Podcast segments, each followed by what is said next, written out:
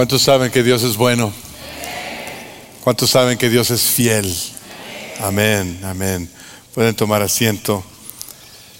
Damos gracias a Dios por la oportunidad de alabar, de bendecir su nombre. De niño crecí en, en, un hogar de ministros. Mis papás eran ministros de estudiantes universitarios y nuestra casa era el centro estudiantil. Nosotros vivíamos en la planta alta y todas las actividades de ministerio se daban a cabo en la planta baja. Y muchas veces uh, los jóvenes, los estudiantes estaban ahí en nuestra casa estudiando la Biblia, teniendo compañerismo. Y a veces se alargaba el tiempo en el que estaban y pasaban las horas y les daba hambre. Y cuando les daba hambre, pues quizás ya había habido alguna comida, pero pues habían estado tanto rato que era tiempo para otra comida. Y entonces, una palabra que yo escuché de niño es que ellos decían, pues la cooperacha. Y yo dije, pues ¿qué es eso? Parece, parece eh, el nombre de un insecto, ¿no? Y, y, y después me di cuenta como niño que la cooperacha quería decir que todos sacaban algo de dinero de la bolsa y, y una de las personas se encargaba de recibir el dinero y iban a, a, donde estaban los tacos ahí en la calle y compraban tacos para todos. Y alguien más iba a la tienda y compraba sodas para todos. Y regresaban después de haber recibido la cooperacha y había una taquiza tremenda. Ojalá que no tengan hambre ahorita, ¿no? Había tacos de todos y había sodas y alguien más iba a traer pan dulce y a veces eran las 11 de la noche y nos mandaban mis papás a dormir y nosotros allá pues se nos hacía agua la boca, ¿verdad? Y todos disfrutando del compañerismo, disfrutando de la comida y siempre, siempre sobraba. Sobraban tacos, sobraban pan dulce, sobraba sodas y todo el mundo estaba contento. Yo dije, qué interesante porque eh, aunque no soy muy carismático, yo crecí y vi esto, vi esto una y otra vez de cómo jóvenes universitarios que no tenían mucho dinero sacaban unos pesos de su bolsa, lo juntaban y había en abundancia para todos y hasta sobraba. Se me hacía a mí como que era algo así milagroso, ¿no? El Señor Jesús tenía eh, el pan y los peces, pero nuestra congregación tenía los tacos y las sodas. Y se multiplicaban con la cooperacha, ¿verdad? Y para mí, eso es un cuadro hermoso de la forma en que Dios ha diseñado a su iglesia. En que cada uno de nosotros traemos de lo, de lo mejor, traemos de lo que tenemos ya sea en talento, en don espiritual, en tiempo, en servicio, en finanzas. Y Dios lo une todo, lo multiplica para que haya provisión en abundancia y a veces hasta sobra.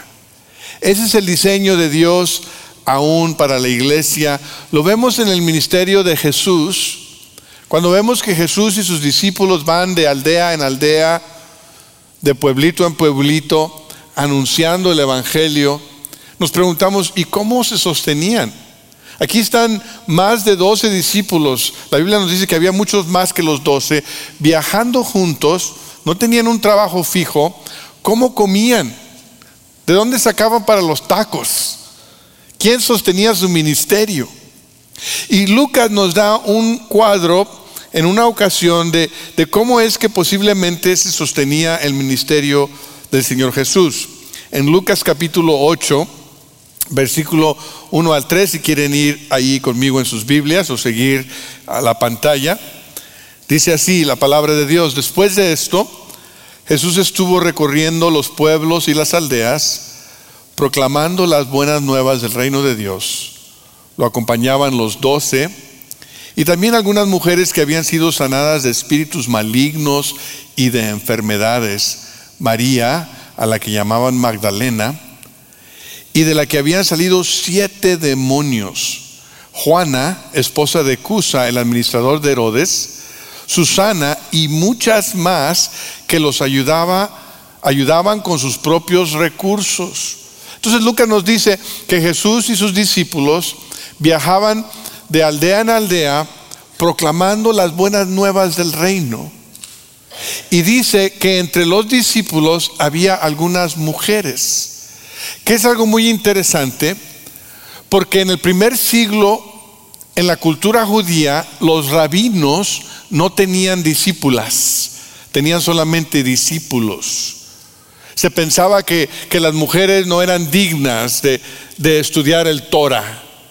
Que, las mujeres quizás no tenían la suficiente inteligencia, que, que Dios no las había hecho para eso. Así que es interesantísimo que el Señor Jesús no solamente permite que estas mujeres sean discípulas de Él, sino que permite que viajen con Él rompe con las normas culturales, rompe con las normas religiosas y permite que hombres discípulos y mujeres discípulas sigan con él en el ministerio. Pero lo que es aún más interesante para mí es que estas mujeres sostienen el ministerio de sus propios recursos. Ellas son las que están poniendo de su bolsa para que el ministerio de Jesús siga adelante. Lo cual para mí me resulta muy, muy interesante porque Jesús como el Hijo de Dios pudo haber escogido muchas formas de sostener su ministerio. Ustedes recuerdan que cuando Jesús principia su ministerio, eh, es llevado ahí al desierto y ahí es tentado por Satanás.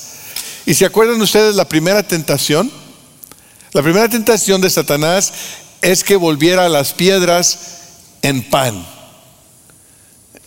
Y Jesús tenía el poder para hacerlo. Jesús tenía el poder para convertir piedras en pan. Y si hubiera querido, en taquiza también. Pero el Señor le dice que no a Satanás. ¿Por qué? Porque Jesús no va a abusar de su poder para propósitos egoístas. Jesús lo que está diciendo aquí es yo no tomo atajos. Si ustedes se fijan en cada tentación que Satanás le ofrece a, Jesús, son atajos, son formas fáciles de, de, llegar a una meta que Jesús tenía ya puesta, pero de hacerlo de la forma fácil y barata. Y el Señor Jesús aquí decide, porque Él no es el Dios de atajos, Él no es el Dios de trampa, Él no es el Dios de la lotería, él no es el Dios de, aquellos que se quieren hacer ricos pronto. Él es el Dios que confía en la provisión del Padre. Padre nuestro, el pan de cada día, danoslo hoy. Y por eso es que Jesús escoge, en lugar de una forma milagrosa para sostener su ministerio, escoge ser sostenido por unas mujeres discípulas que lo siguen. Porque el diseño de Dios es que en el movimiento del Evangelio, el Evangelio sea sostenido por aquellos que son recipientes del Evangelio. El movimiento del Señor que Él empezó contó con el apoyo financiero de los que habían recibido del mismo Evangelio. Así es en el ministerio de Jesús, así es en el ministerio de los apóstoles, en el libro de los Hechos, así es en el ministerio de Pablo y así todavía es en el ministerio de Calvary hoy en día. Aquellos que han experimentado la gracia de Dios dan por gracia para que otros conozcan esa misma gracia. Pablo le escribe a los filipenses agradeciéndoles por su sostén financiero y vemos en Filipenses 4, versículo 17, lo que él les dice a los filipenses, a los creyentes en Filipos, después de haberle enviado su sostén financiero. Versículo 17. Dice, no digo esto porque esté tratando de conseguir más ofrendas sino que trato de aumentar el crédito a su cuenta. Ya he recibido todo lo que necesito y aún más. Tengo hasta de sobra ahora que he recibido de Epafrodito lo que me enviaron. Es una ofrenda fragante, un sacrificio que Dios acepta con agrado. Así que mi Dios les proveerá de todo lo que necesiten conforme a las gloriosas riquezas que tiene en Cristo Jesús. Pablo recibe la ofrenda, recibe el sostén financiero de los filipenses y lo hace de parte de Dios. Algunos pudieran haber acusado a Pablo de, ser avaricioso, de ser egoísta. Ah, pues tú nada, todo lo que quieres es recibir ofrendas. Y Pablo le dice, no es que yo hubiera querido sus ofrendas, lo que yo quiero es que Dios acredite la cuenta de ustedes. Yo quiero que, ustedes tengan la oportunidad de obedecer a Dios, de seguir el diseño de Dios en el sostener de la obra. Qué privilegio es, qué bendiciones que Dios nos invita a ti y a mí a participar en la obra de su reino por medio de nuestras finanzas. Hemos estado hablando estos últimos domingos de la nueva estrategia de Calvary. Tenemos cinco Cs basados en la gran comisión y en el gran mandamiento. Decimos, tenemos, ¿verdad? Eh, el Evangelio, ¿verdad? Ah, allí ah, dentro de, ese círculo tenemos que compartir el Evangelio y tenemos que capacitar discípulos. Y después decimos, ¿y cómo lo hacemos? Pues nos congregamos, así como lo estamos haciendo ahorita, crecemos en grupos de crecimiento y después qué? Somos comisionados para ir. El domingo pasado hablamos de ser comisionados. Ronald nos trajo ese mensaje y ese desafío. Pero yo les quiero dar una C más. Quiero añadir a esas cinco Cs una C así como que este, infragante. Y es la C de cooperar. Cooperar financieramente. De participar en la obra del Señor con nuestras finanzas. Y vemos aquí en estos pasajes que hemos leído el diseño sabio de Dios en lo que tiene que ver con sostener la obra. En primer lugar, vemos que Dios avanza su obra. Dios avanza su obra. Esta semana que acaba de pasar, eh, Osvaldo Gámez, eh, uno de los nuestros que vive en Reynosa, no puede venir a congregarse con nosotros porque la frontera está cerrada por razones de COVID pero sí fue a Panamá. Y allí en Panamá estuvo por varios días en una aldea trabajando con una etnia, una etnia que habla otro idioma, allí en la selva. Y estuvo trabajando allí para compartir y para adiestrar y para formar discípulos que hagan otros discípulos, que hagan otros discípulos. Y, nos mandó un video, quizás ustedes lo vieron antes del servicio, quiero mostrarles un pedacito así cortito, breve, de lo que sucedió esta semana pasada.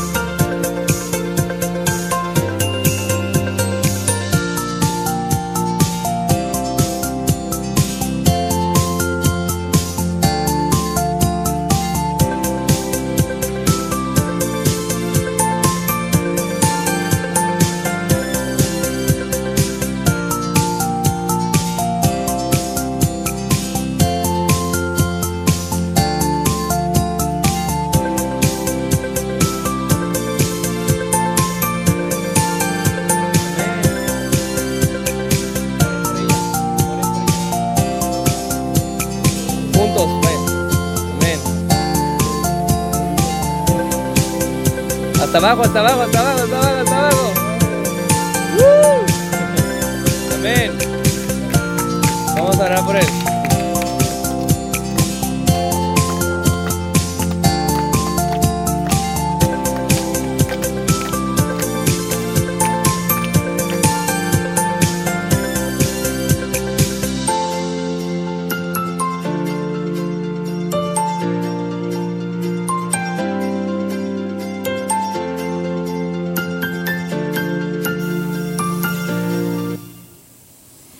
amén.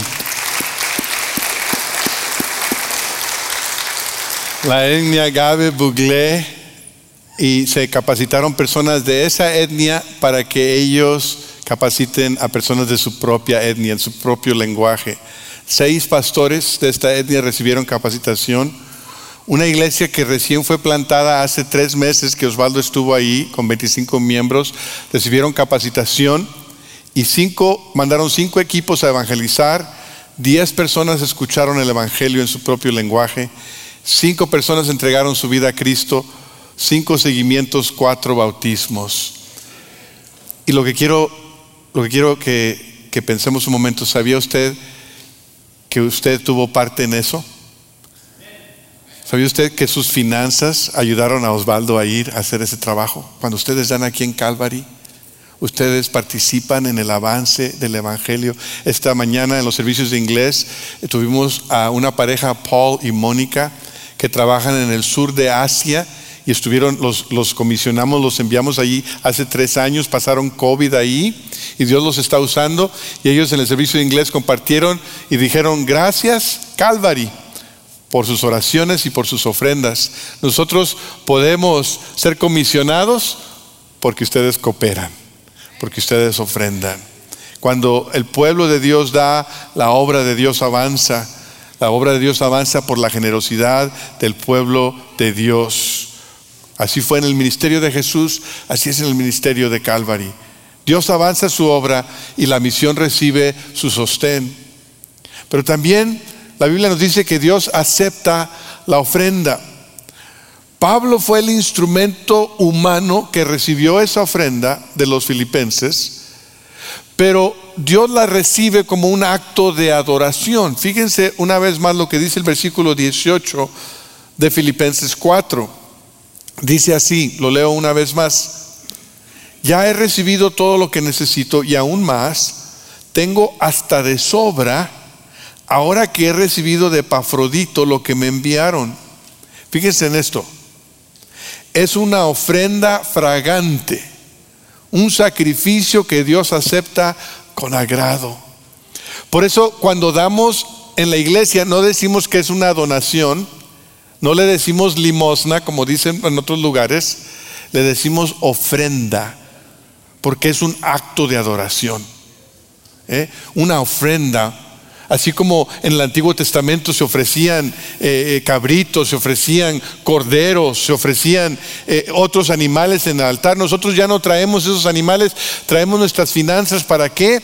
Para que el Evangelio progrese, para que el reino de Dios avance y Dios lo recibe como un acto de adoración. Se agrada, se agrada como si fuera una ofrenda porque lo es. Y lo damos voluntariamente. Lo damos del corazón, lo damos porque reconocemos, cuando damos reconocemos que todo le pertenece a Él. Y damos porque también estamos agradecidos por lo que ha hecho por nosotros. Se fijó en Lucas capítulo 8, versículo 2, lo que dice ahí acerca de estas mujeres. Dice, y también algunas mujeres que habían sido sanadas de espíritus malignos y de enfermedades, María a la que llamaban Magdalena, y de la que habían salido siete demonios.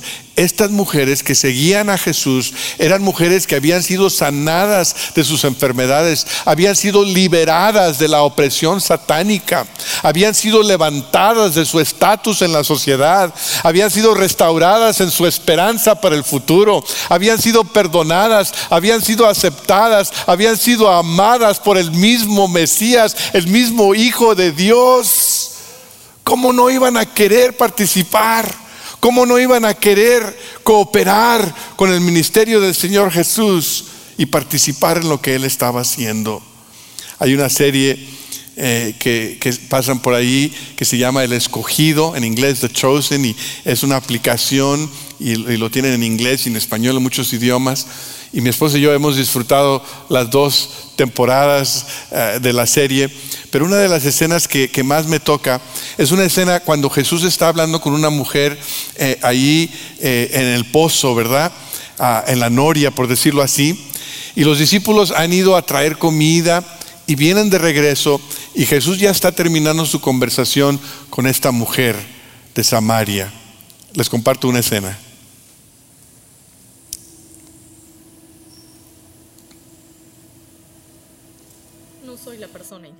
Vine a Samaria solo para conocerte. ¿Crees que es un accidente que esté aquí en medio de la nada? Soy rechazada por todos. Lo sé, pero no por el Mesías.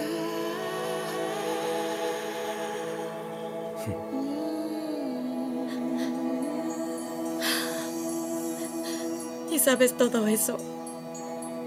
Porque tú eres el Cristo.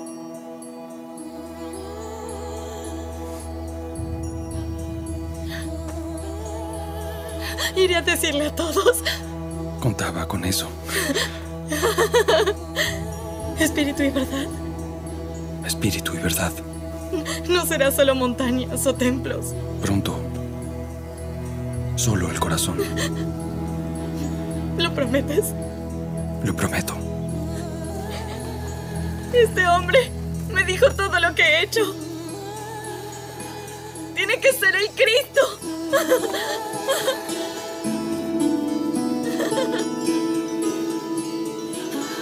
Oye, espera. ¡Tu agua! Olvidaste tu...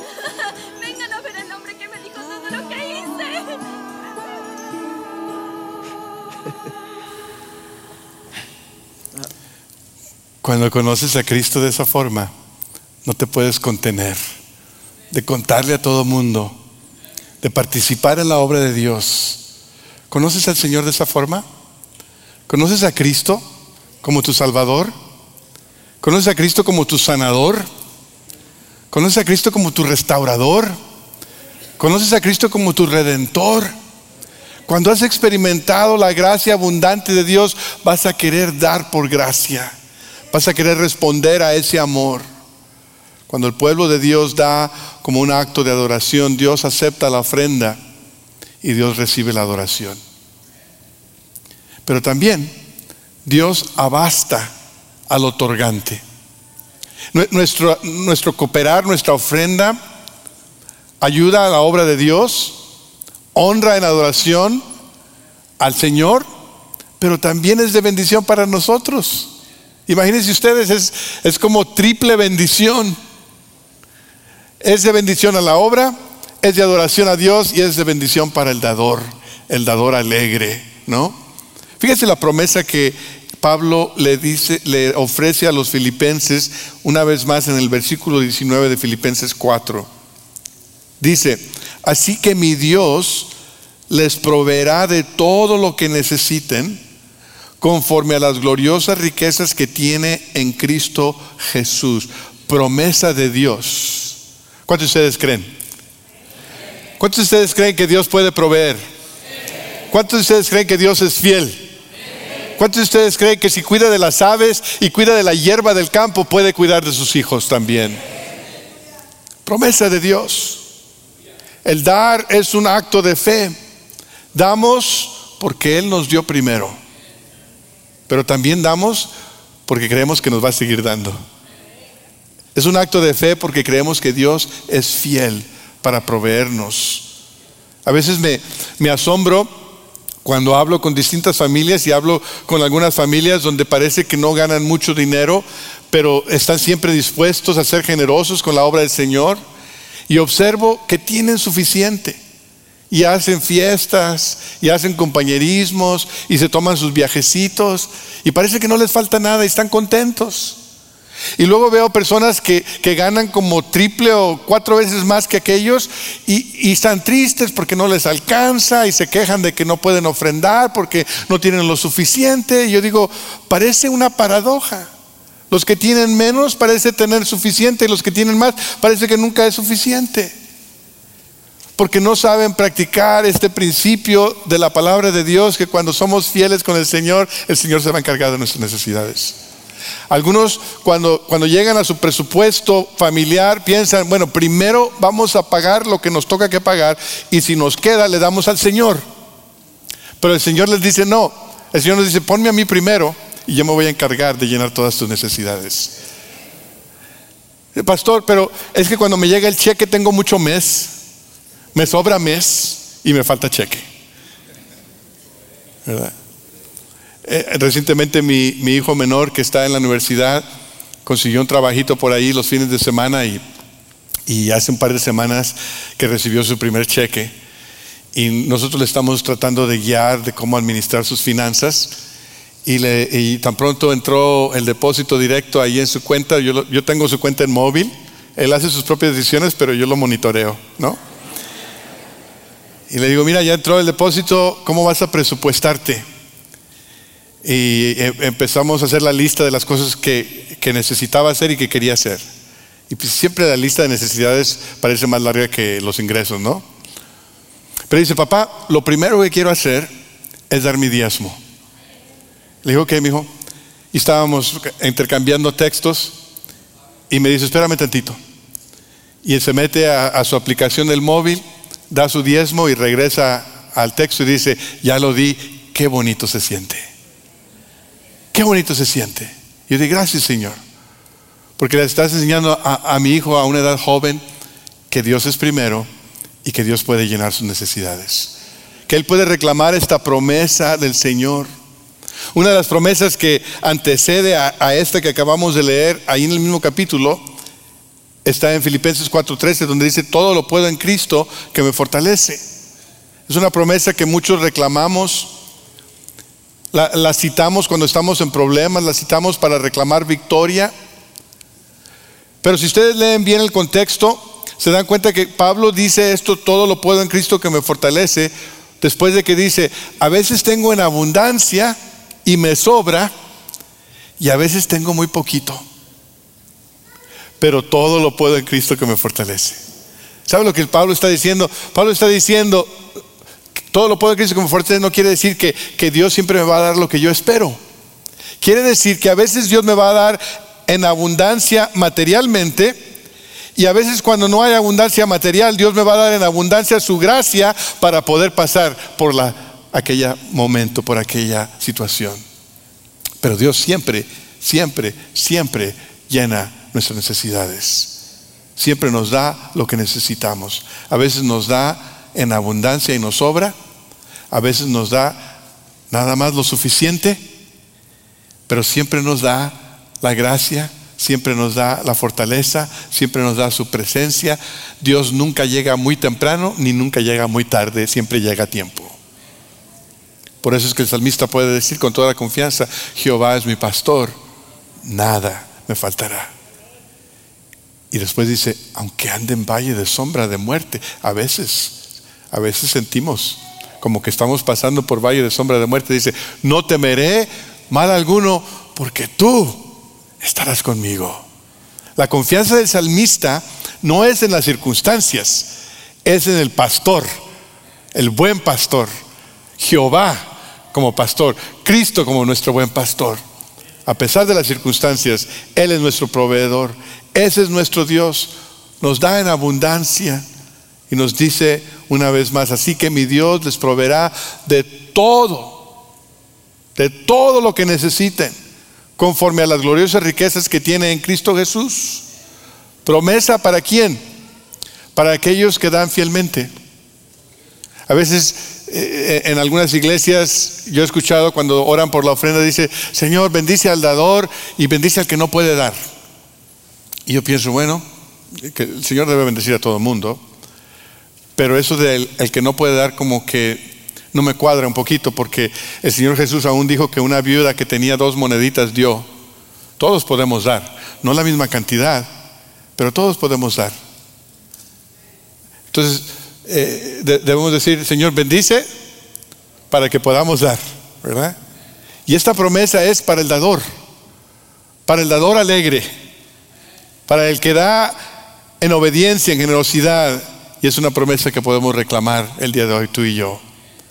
Cuando el pueblo de Dios da para la obra de Dios, Dios abasta al otorgante. El dador recibe provisión. El movimiento del Evangelio que Jesús empezó contó con la contribución financiera de aquellos que recibieron el Evangelio. Aquellos que experimentaron la gracia, dieron por gracia para que otros conocieran la gracia de Dios. Y cuando nosotros aquí en Calvary damos en ese mismo espíritu Y con esa misma gracia, Dios avanza su obra, Dios acepta la ofrenda y Dios abasta al otorgante. En otras palabras, la misión recibe sostén, Dios recibe adoración y el dador recibe provisión. Esa es la sabiduría de Dios en el sostenimiento de su obra. Yo, sé, yo no sé si yo les he contado que tengo un nieto. Se llama Daniel. Qué bonito nombre, ¿verdad? Daniel. Y Daniel ya va a cumplir los 15 meses. Ya va a cumplir los 15 meses. Y recientemente aprendió a ayudarle a su mamá a traer eh, las bolsas de comida cuando vienen de la tienda y, y él las lleva a la cocina con mucho orgullo. Y después las pone ahí en el piso y le ayuda a mi hija a guardar la comida, pone la fruta en la charola de fruta, pone los yogurts donde van los yogurts y, ahí va aprendiendo a ayudarle a su mamá. El problema es que ahora sabe dónde está todo. y de repente se da una escapadita, abre el refrigerador y, y pues ahí lo ven en esa foto que él dijo es hora de la merienda, con una en cada mano, ¿cómo ven? Y, y mi hija lo pescó infragante le tomó la foto. Pero lo que me hace pensar esta foto es que este niño vive en una casa donde tiene la confianza de provisión, donde tiene la confianza de abundancia. No se va a preocupar si comerse dos de esas le va a faltar mañana o no.